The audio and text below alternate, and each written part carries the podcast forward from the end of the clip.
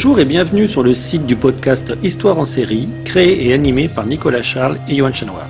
Au programme, une analyse des séries d'hier, d'aujourd'hui et de demain par les spécialistes des questions mobilisées par nos shows préférés.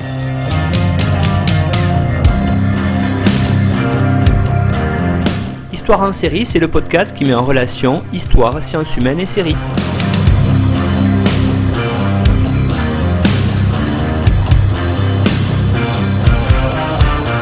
Bonjour à tous, bienvenue dans Histoire en série où on retourne aujourd'hui avec plaisir en Irlande avec Déborah Alifa. Bonjour Déborah.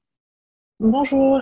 Alors Déborah, je vais commencer comme c'est de tradition dans l'émission Histoire en série par vous présenter. Vous êtes actuellement en troisième année de doctorat de l'Institut d'histoire de la philosophie de l'Université d'Aix-Marseille et guide conférencière bilingue à la maison d'exil de Victor Hugo, Hauteville House, sur l'île anglo-normande de Guernesey. Vous avez été diplômé d'un master Ère culturelle du monde anglophone en 2018, au cours duquel vous avez écrit un travail encadré de recherche sur la représentation des femmes dans l'historiographie de la Pâque sanglante de 1916 et un séminaire final sur l'évolution de la représentation biographique de Constance Markiewicz, une nationaliste et une femme politique irlandaise. Votre thèse, elle, se concentre sur la concrétisation d'un nouveau cadre théorique et pratique de la recherche biographique féminin et féministe vous deviez écrire euh, cette année un article universitaire euh, voilà, sur tous ces thèmes-là, hein, si votre emploi du temps le permettait, et vous avez participé aussi à des séminaires de doctorants et doctorantes de l'IHP en 2020, au cours duquel vous avez présenté vos recherches et votre sujet de thèse à une audience de doctorat et de professeur. Voilà, vous avez également été rédactrice, par exemple, du guide, d'un guide d'expatriation pour Londres avec la maison d'édition Overseas Editions, et vous êtes aussi rédactrice collaboratrice au journal des Bonnes Nouvelles, pour lesquelles vous écrivez la rubrique des livres du mois. On a toutes les références, vous les trouvez sur la page de l'émission sur notre site internet histoire en série alors, vous avez compris, votre spécialité, Déborah, c'est l'Irlande. C'est un moment important de l'Irlande pendant la Première Guerre mondiale. C'est ce qu'on va appeler les Pâques sanglantes. Alors, on va y revenir juste après, mais avant, comme c'est aussi une tradition dans la série, est-ce que vous pourriez nous présenter la série que vous allez, qui va servir aujourd'hui de toile de fond pour parler de l'Irlande et des Pâques sanglantes euh, et nous en faire bien sûr le pitch? Oui, absolument. Merci beaucoup pour cette introduction. Euh, donc, Rebellion est une mini-série créée par Colin Steven euh, et qui est sortie sur les petits écrans sur la chaîne RT1, euh, une chaîne de télévision irlandaise. Elle est divisée en deux saisons de cinq épisodes chacune, mais je vais me concentrer sur la première qui est à propos de ce que l'on peut considérer vraiment comme la naissance de la République d'Irlande. La série est une adaptation télévisée des événements de la Semaine des Pâques sanglantes de 1916, à Dublin plus particulièrement, même si elle a pris place un petit peu partout en Irlande. J'ai choisi de discuter de cette série parce que l'histoire irlandaise est déjà en soi fascinante, mais plus particulièrement parce que la période révolutionnaire irlandaise est un peu plus intéressante d'un cadre genré, vu que beaucoup de femmes ont participé à cette révolte. La série est racontée d'après les points de vue de trois personnages féminins principaux. Elizabeth Butler, jouée par Charlie Murphy, Frances O'Flaherty, jouée par Ruth Bradley, et May Lacey, jouée par Sarah Green. Ces trois personnages sont fictionnels, mais tout au long des cinq épisodes, on peut voir des noms célèbres de cette rébellion comme James Connolly ou encore Constance Markievicz. Déborah Lifa, une première question peut-être, ça serait de revenir sur, on l'a dit en introduction, sur ce moment vraiment hyper important dans l'histoire de l'Irlande au XXe siècle, qui va lancer quelque part, hein, en tout cas qui va marquer un tournant dans l'histoire nationaliste de ce pays-là. C'est CEPAC sanglante de 1916, on est en pleine Première Guerre mondiale. Alors pourriez-vous, pour les, les, auditeurs et les auditrices qui sont peut-être pas au fait de ces questions-là, revenir sur ces événements-là, nous représenter qui sont ces nationalistes et finalement sur quoi vont déboucher ces Pâques sanglantes de 1916, je l'ai dit, tournant dans l'histoire de l'Irlande. Absolument. Alors, brièvement raconté, parce que si on rentre dans les détails, on peut en avoir pour des heures avec l'histoire irlandaise. Euh, les événements ont pris place bien avant 1916 et depuis euh, que l'Angleterre a décidé d'occuper le pays, il y a de ça plusieurs siècles vraiment, l'Irlande a essayé encore et encore de se révolter, mais c'est vraiment au début du XXe siècle qu'il y a eu une recrudescence de rancœur de la part des nationalistes irlandais. De nombreux groupes nationalistes ont été fondés plusieurs années hein, avant 1916 et à des fins initialement socialistes, mais qui ont été au centre de la révolte. Des groupes comme Irish Citizen Army, l'armée citoyenne irlandaise, Na Fianna Éireann, les soldats irlandais, ou encore Cumann le Conseil des femmes, un des seuls groupes euh, nationalistes irlandais féminins. Ces groupes ont déclenché un enchaînement d'incidents euh, en occupant des bâtiments clés de Dublin, comme le quartier de St. Stephen's Green, la mairie, ou encore le bureau général de poste, appelé GPO pour General Post Office. Et c'est au GPO que tous ces événements ont commencé, le 24 avril 1916, où Patrick Pierce, commandant en chef au GPO, a lu la proclamation de la République d'Irlande, donc appelée Proclamation of the Irish Republic, qui était adressée aux hommes et aux femmes. Une première pour l'histoire irlandaise, parce que cette proclamation était censée placer vraiment les hommes et les femmes sur un pied d'égalité, dans une vision très utopique de l'Irlande. Plusieurs jours après cette première lecture publique, les rebelles ont été grandement surpassés et vaincus. Cette semaine se termina par l'exécution des 16 leaders et l'arrestation de centaines de participants, puis par la déportation euh, par leur déportation dans des prisons écossaises et anglaises pour la plupart d'entre eux. Parmi ces rebelles, autour de 300 femmes ont participé aux Pâques sanglantes, mais il a fallu plusieurs décennies pour euh, que cela soit un fait reconnu accepté, inclus dans l'histoire du pays. Cette inclusion a débuté concrètement à partir des années 1960 et 70 grâce à la deuxième génération d'universitaires féministes. Avant cela, autres que des femmes comme Constance Markievicz, Anna Sheehy Skeffington ou encore Margaret Skinner, les femmes étaient simplement reléguées à l'ombre de l'histoire et de la société. D'où le moment crucial de la sortie de la série, en effet, 2016 fut l'année du centenaire hein, de la révolte des Pâques sanglantes et que l'accent soit mis sur la participation des femmes d'un événement aussi important de l'histoire est significatif de l'évolution de l'inclusion des femmes dans cette période historique particulière. Cela a aussi un effet spécifique sur le processus d'identification cognitif féminin que de voir des modèles féminins révolutionnaires à la télévision. La série a été critiquée comme étant trop adouci et trop romancé, euh, mais ce n'est pas ce, dont je souhaite euh, discuter. Pour moi, la série représente très bien l'histoire d'un point de vue genré. Euh, en mettant en avant la vie des femmes à cette époque. Et je pense que le fait que les femmes soient au centre de cette adaptation est positif, justement, à la cognition et assimilation féminine. L'historienne Shinen Mako a écrit que de faire partie des groupes nationalistes et de participer à la révolte furent comme des déviances hein, par rapport au, rôle des femmes à l'époque et vues comme incompatibles avec leur rôle de mère de famille, épouse et amoureuse. Nous pouvons donc comprendre le degré d'impact de voir des femmes participant courageusement au Rising à la télévision nationale. D'un premier coup d'œil, les personnages ne sont pas particulièrement extraordinaires. Le premier épisode débute avec Elizabeth, Francis et May qui dansent et chantent Three Little Maids from School Are We, un classique euh, anglais, et sont sur le point de commencer leur vie active quand l'alarme de déclaration de guerre de 1914 retentit, signifiant que l'Irlande, en tant que membre du Royaume-Uni, doit y participer pour aider les troupes. Après un saut temporel, on se retrouve en 1916, avant la révolte, et on y retrouve Elisabeth, qui étudie la médecine et qui participe secrètement à des activités socialistes et nationalistes. Frances, elle, milite ouvertement contre la conscription irlandaise et prend part à l'école de Patrick Pierce, la Irish Language School, où ils enseignaient aux jeunes garçons à parler irlandais, certes, mais aussi à se battre et utiliser des armes à feu. Et May, de son côté, et secrétaire au château de Dublin et vit une liaison avec son employeur. Euh, Déborah Lifa, on, l'a compris aujourd'hui, on va parler de l'Irlande, mais on va voir l'histoire irlandaise à travers des portraits de femmes, de femmes euh, à travers cette fiction, Rébellion. Alors peut-être, euh, est-ce que vous pourriez nous présenter en premier euh, qui sont euh, ces personnages principaux féminins dans la série et euh, nous les resituer dans le rôle qu'elles ont pu jouer dans cette série sur justement cette rébellion par rapport aux Britanniques. Absolument. Alors, je vais commencer par parler de deux des personnages principaux et euh, de la représentation des femmes du Rising de leur point de vue. Donc, je vais parler de Elizabeth et Francis, leur histoire et leur pertinence euh, vis-à-vis de la révolte d'une perspective historique contemporaine et féministe. Donc, je vais me concentrer tout d'abord sur le personnage d'Elizabeth, ou alors Lizzie, euh, comme ses amis l'appellent dans la série. Comme je l'ai dit, elle étudie la médecine. Elle vient d'une famille aisée et participe secrètement à des rassemblements socialistes et nationalistes. Son compagnon, en étant en permission à Dublin des suites d'une blessure au front, va la voir et la demande en mariage. Une demande qu'elle accepte, et tout le mariage doit être vite organisé avant qu'il ne reparte.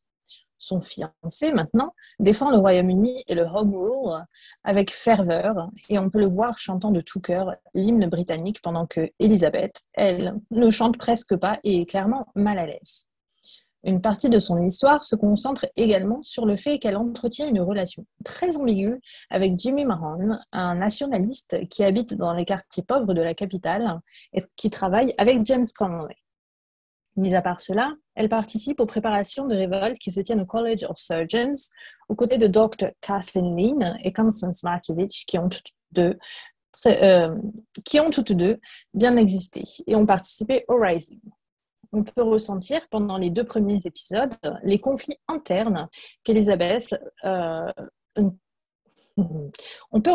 pendant les deux premiers épisodes les conflits internes d'Elisabeth face à son mariage et sa famille pour finir par choisir son pays. Elle va même jusqu'à accuser son propre père de voler l'argent aux pauvres dublinois. À ce sujet, elle me rappelle beaucoup Markiewicz, que j'ai maintenant mentionné quelques fois, euh, qui venait également d'une famille anglo-normande, euh, anglo-irlandaise, euh, bourgeoise, et avec un père qui travaillait du côté des propriétaires anglais. Similairement à Elizabeth dans Rebellion, Markiewicz ressentait également le besoin d'aider les gens et de sauver son pays des envahisseurs anglais. Toutefois, contrairement à Constance Markiewicz, qui s'est bien mariée, Elizabeth, elle, ne va pas jusqu'au bout et s'enfuit de la calèche à la fin du premier épisode pour se changer et joindre la rébellion. Durant cette scène, on voit une femme vêtue d'une longue robe et d'un long manteau bleu euh, qui fait partie des rebelles en uniforme qui tirent sur les Anglais de tous les côtés. Euh, une femme qui semble quelquefois regretter sa décision mais qui finit par en être fière. Il y a une scène qui me plaît beaucoup et qui montre cette fierté, justement. Ce n'est pas une scène particulièrement marquante sur toute la série, mais que j'ai beaucoup appréciée.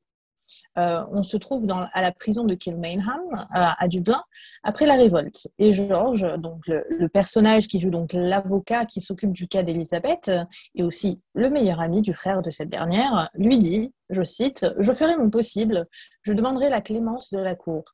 Dites que vous avez été fourvoyé par ce type, ce Mahon, qui vous a influencé. Ce à quoi Elisabeth répond Pourquoi les hommes pensent toujours que dès qu'une femme s'engage, c'est parce qu'elle est amoureuse d'un homme ou qu'elle a été fourvoyée par cet homme? Il lui dit Désolé, je voulais seulement vous aider. Et là, elle s'exclame Je sais ce que vous faites, ce que tout homme fait à toute femme, mais je sais me faire ma propre opinion, Georges. Et ce n'est pas une scène qui paraît importante aux yeux de toute l'histoire qui est contée. Elle se déroule dans la prison où Lizzie est détenue, elle est sale et pleure. Mais le fait qu'elle garde la tête haute au travers de cette épreuve et de cette conversation montre qu'une femme qui pleure n'est pas équivalent à une femme faible, mais qui, mais qui équivaut bien à de la force de caractère. D'une certaine manière, cette scène et la représentation du personnage de Lizzie sont des bons moyens de mettre en scène le fait que les femmes qui ont participé à la révolte n'ont pas été fourvoyées ou influencées, mais qu'elles savaient se faire leur propre opinion et ont choisi de participer comme elles le pouvaient. Je vais maintenant discuter un peu du personnage de Frances. Euh, donc, elle fait partie du mouvement nationaliste et milite publiquement hein, euh, contre la conscription irlandaise. Elle est de ce fait la plus convaincue des trois femmes de, la série. Elle observe Patrick Pierce avec admiration, mais réalise dans le deuxième épisode que celui-ci n'est pas le héros qu'elle pensait quand basé au GPO. Et lui dit que tous les membres de Kumanaman, donc le groupe, hein, le conseil des femmes, doivent se rendre dans les cuisines ou les pièces médicales, c'est-à-dire que les hommes se battent et les femmes sont à la cuisine ou s'occupent des blessés, ce qui, comme nous le savons, sont les rôles qui étaient relégués aux femmes pendant des décennies et encore plus durant les périodes de guerre. Elle dit à Pierce qu'une femme est tout aussi capable qu'un homme ou qu'un jeune garçon d'appuyer sur la détente pour ensuite lui déclarer qu'elle pensait qu'il considérait les femmes comme ses égales, ce qui bien sûr nous renvoie à la proclamation qu'il a lui-même lue. Francis n'en est pas pour autant découragée et ne se laisse pas abandonner aux normes sociétales de genre de l'époque qui lui sont assignées par son supérieur. Elle continue à aider les rebelles irlandais en faisant passer des informations. Elle fait cela en jouant avec son image dans le troisième épisode, c'est-à-dire qu'elle se débarrasse de ce qui peut être considéré comme une tenue masculine, qui est juste un uniforme de combat, pour revêtir une tenue plus féminine, euh, et ce qui va lui permettre de passer au travers des barricades anglaises. Et c'est un très bon plan, car les soldats anglais, dans, cet épisode-là, ne la suspectent pas longtemps quand un soldat, qui est d'ailleurs le fiancé hein, d'Elisabeth, explique qu'ils sont là pour protéger les civils, et plus particulièrement les femmes et les enfants. Ce qui est ironique si l'on prend en compte que Frances est capable d'utiliser l'arme qu'elle a cachée dans son panier. Le fait de dissimuler son identité de rebelle pour passer incognito auprès des soldats anglais me rappelle une autre femme qui a réellement participé au soulèvement de 1916, Margaret Skinner, qui est connue, entre autres, pour avoir changé de tenue de masculine à féminine pour se faufiler dans les rues pendant la semaine des Pâques sanglantes. Ce qui est intéressant à propos de ce personnage fictif est qu'au début de la série, elle, idéalise hein, beaucoup euh, Patrick Pierce et on pourrait même penser qu'elle est amoureuse de lui, un amour très déplacé, certes, mais on se rend compte durant un dialogue entre elle et May que ce n'est pas exactement cela. Ce que Frances dit à son amie décrit très bien son personnage parce qu'elle lui raconte que pendant des années, elle a participé à des clubs et à des sociétés secrètes hein, dans lesquelles les hommes parlaient de liberté en lui disant à elle ce que c'était, mais elle ne l'avait jamais vraiment compris ou connu avant la semaine de rébellion. Elle dit à son amie euh, que c'était la première fois où elle s'est sentie libre. Elle embrasse ensuite May, mais nous ne savons pas exactement si cela est par amour, amitié ou juste le trop plein d'émotions de son propre monologue. Maintenant, euh, je vais aborder le sujet de May, le troisième personnage principal, hein, qui est un peu plus complexe. Donc May est vers qui je veux me tourner maintenant. On commence la série en la voyant vivre avec Francis et sa tante et travailler en tant que secrétaire au château de Dublin. On apprend ensuite qu'elle vit une liaison avec son employeur marié et anglais. Le fait qu'il soit anglais semble alors presque pire que le fait qu'il soit marié, étant donné la période. Je vais me servir du personnage de May et de son développement dans la série, non pas pour parler de sa féminité ou bien de son rôle plus ou moins absent dans la rébellion, mais pour aborder le sujet de la représentation de la grossesse en dehors du mariage en Irlande et par la même occasion des amitiés entre femmes. Déborah, c'est très intéressant cette, cette idée euh, de parler véritablement ici des, femmes et surtout de, cette notion importante qui est au cœur de la série. Hein. c'est la notion véritablement d'amitié féminine, d'amitié entre les femmes. Et vous l'avez souligné, hein, des, femmes qui euh, qu'on attend peut-être euh, dans des rôles, on va dire, très classiques. Et pourtant, on se rend compte que finalement, chacune d'entre elles va jouer un rôle majeur dans cette histoire-là et sont bien mises en avant dans la fiction. Alors, Commençons peut-être par l'amitié. Qu'est-ce qu'on peut en dire sur cette amitié entre femmes dans la série?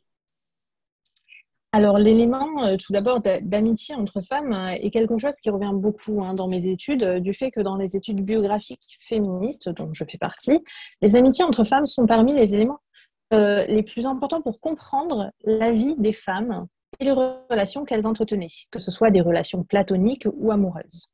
Dans Rebellion, May semble être la colle inconsciente qui relie Frances et Elizabeth, euh, car ces deux ne conversent pas du tout, que cela soit avant, pendant ou après les événements de la pâte sanglante. Cependant, comme je l'ai dit, May habite avec Frances. Elle parle, se dispute, et May visite de son côté Elizabeth.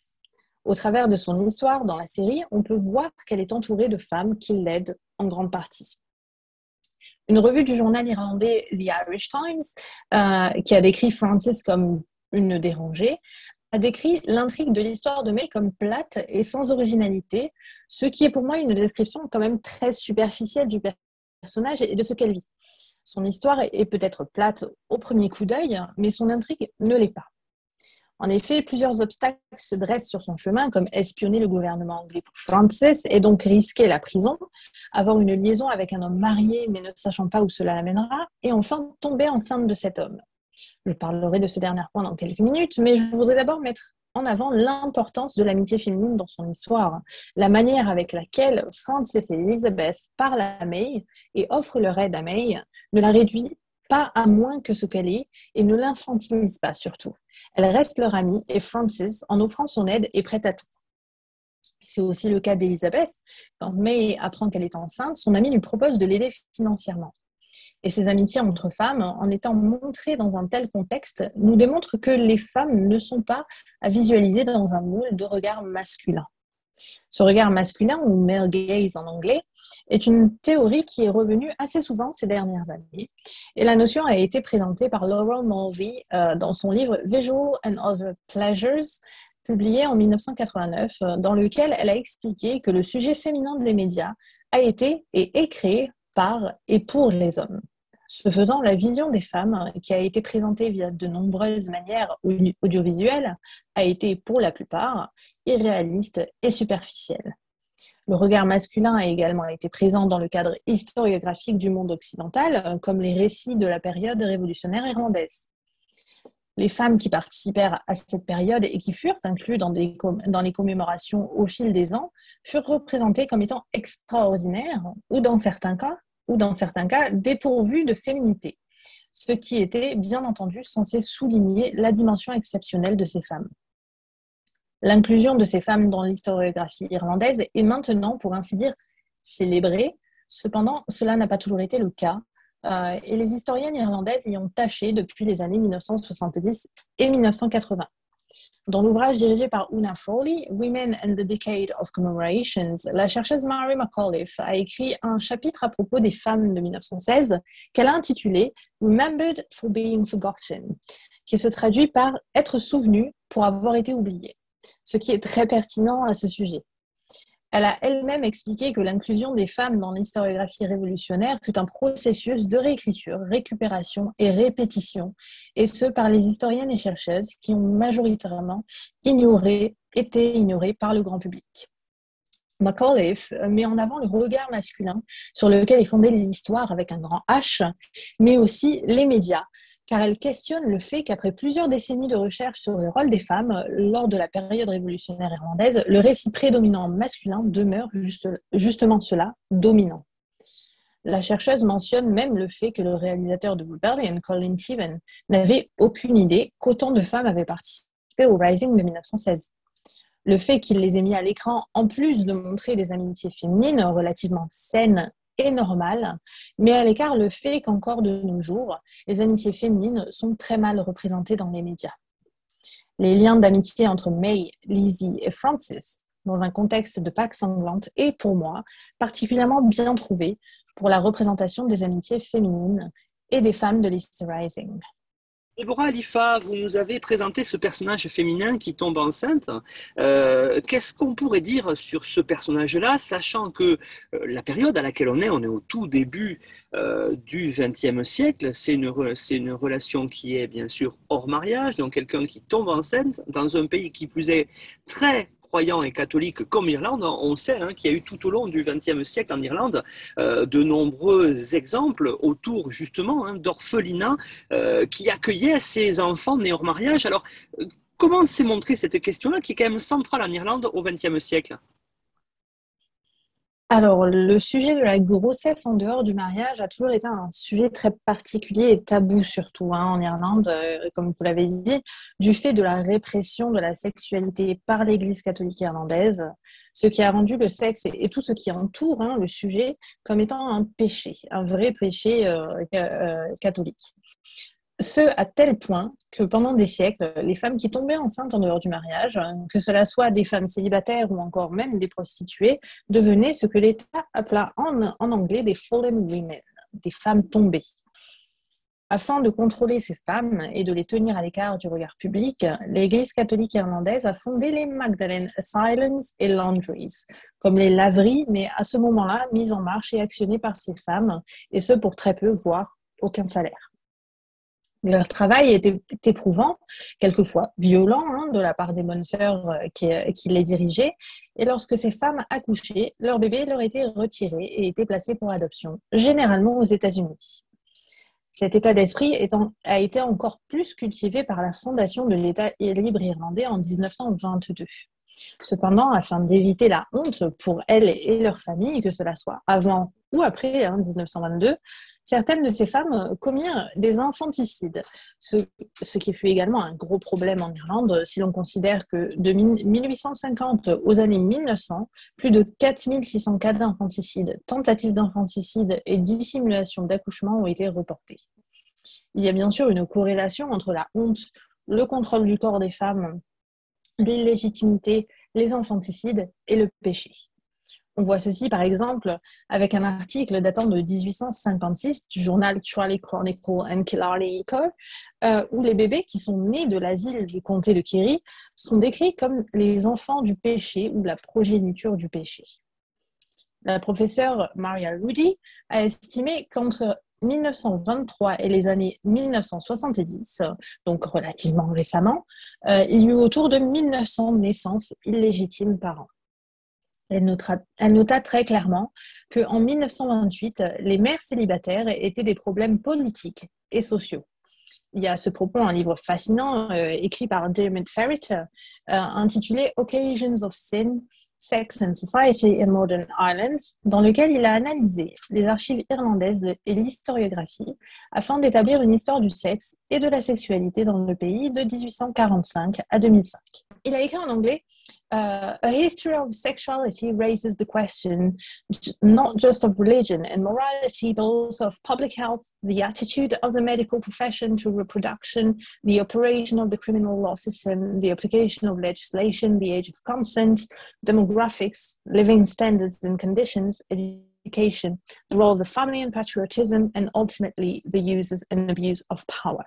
Donc il met en avant cette histoire de la sexualité euh, qui, a des, euh, qui a des répercussions sur la santé publique, sur l'attitude des professions médicales, sur le, système des, lois criminelles et même sur, euh, sur l'utilisation du pouvoir et même l'abus du pouvoir. Donc en gardant ce contexte très spécifique à l'esprit, on peut commencer à comprendre la situation très épineuse hein, dans laquelle se trouve May en pleine période de rébellion, hein, comme vous l'avez dit, elle se retrouve enceinte en tant que femme célibataire, ayant une liaison avec un homme anglais marié.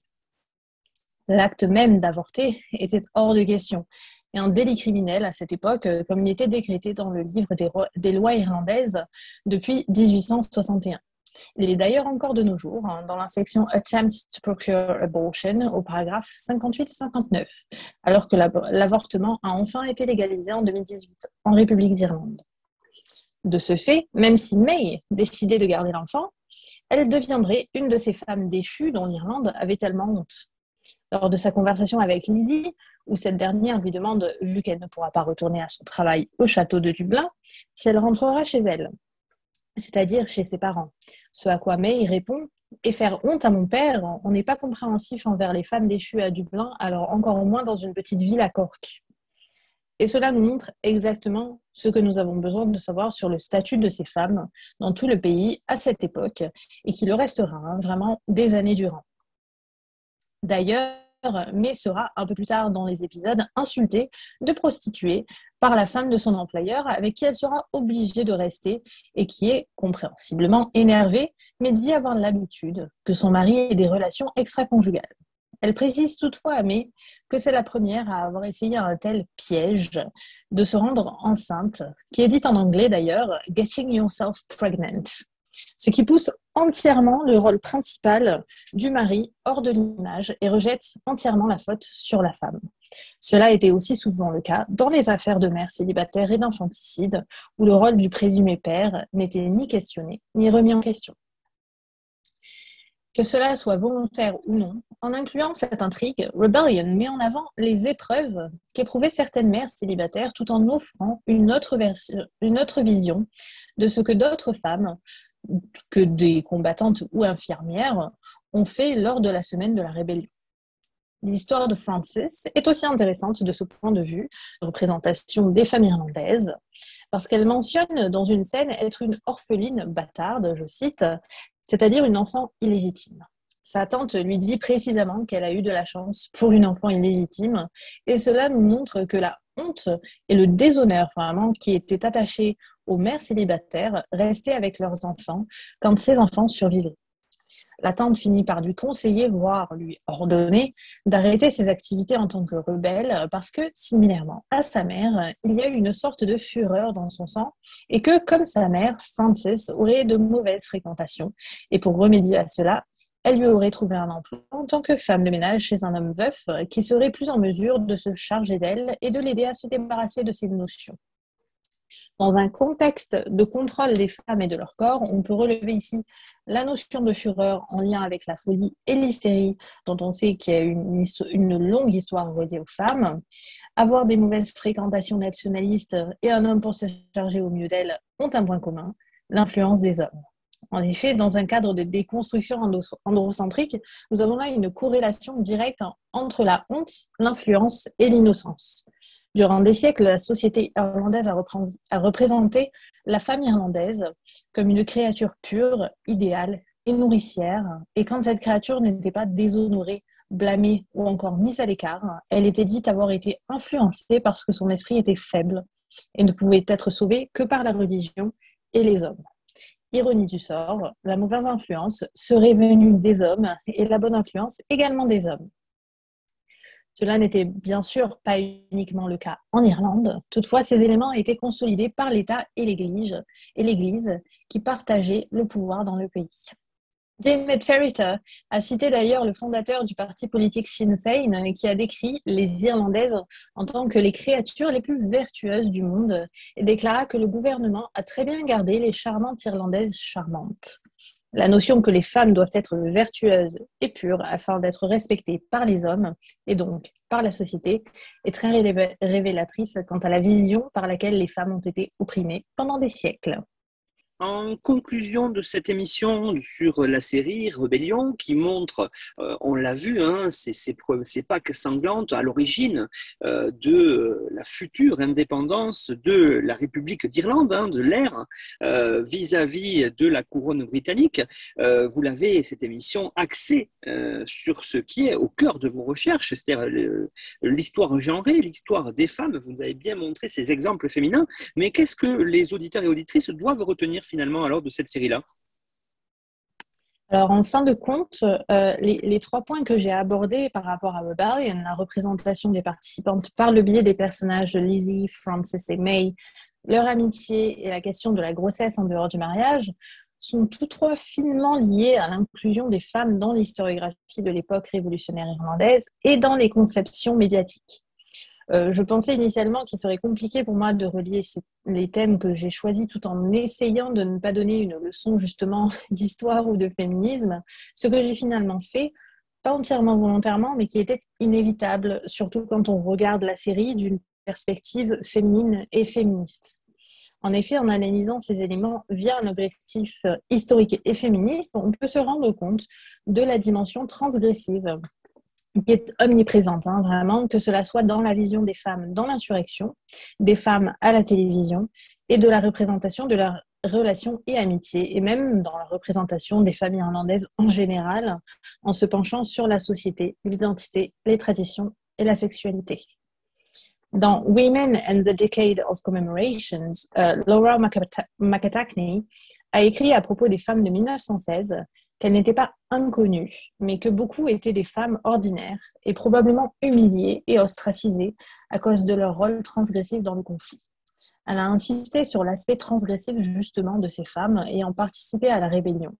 Et selon moi, ça démontre que cette participation allait à l'encontre de la place physique et métaphorique qui leur était donnée par la société de cette époque en tant que femmes et en tant que citoyennes irlandaises. Voilà pourquoi la saison 1 de la série de Rebellion dépeint volontairement ou pas les risques que les Irlandaises étaient capables de prendre pour défendre leur pays, certes, mais surtout pour elles-mêmes. Merci beaucoup Déborah pour cette émission sur la série Rébellion qui montre donc euh, les débuts de l'indépendance de l'Irlande à partir de 1916. Euh, donc série, hein, vous l'avez dit, en, deux saisons. Et euh, pour celles et ceux qui voudraient aller plus loin, à la fois, vous l'avez dit, hein, sur les questions de féminisme, sur les questions autour de l'Irlande du Nord, vous avez fourni, comme tous les intervenants et intervenantes, une bibliographie indicative que l'on retrouve sur la page de l'émission. Rendez-vous sur Histoire en série série.com. Déborah, vous avez aussi, on va le citer, fait avec euh, notre camarade Morgane Julia une émission sur la même série mais en VO anglaise pour celles et ceux qui voudraient entendre votre bel accent anglais. On vous retrouve là aussi cette émission sur notre site internet et sur, comme toutes les émissions d'histoire en série, sur Spotify, YouTube et toutes les grandes plateformes de podcast. Merci vraiment pour ces deux émissions, Déborah, et puis vous revenez quand vous voulez parler de femmes ou d'Irlande. À bientôt. À bientôt. thank you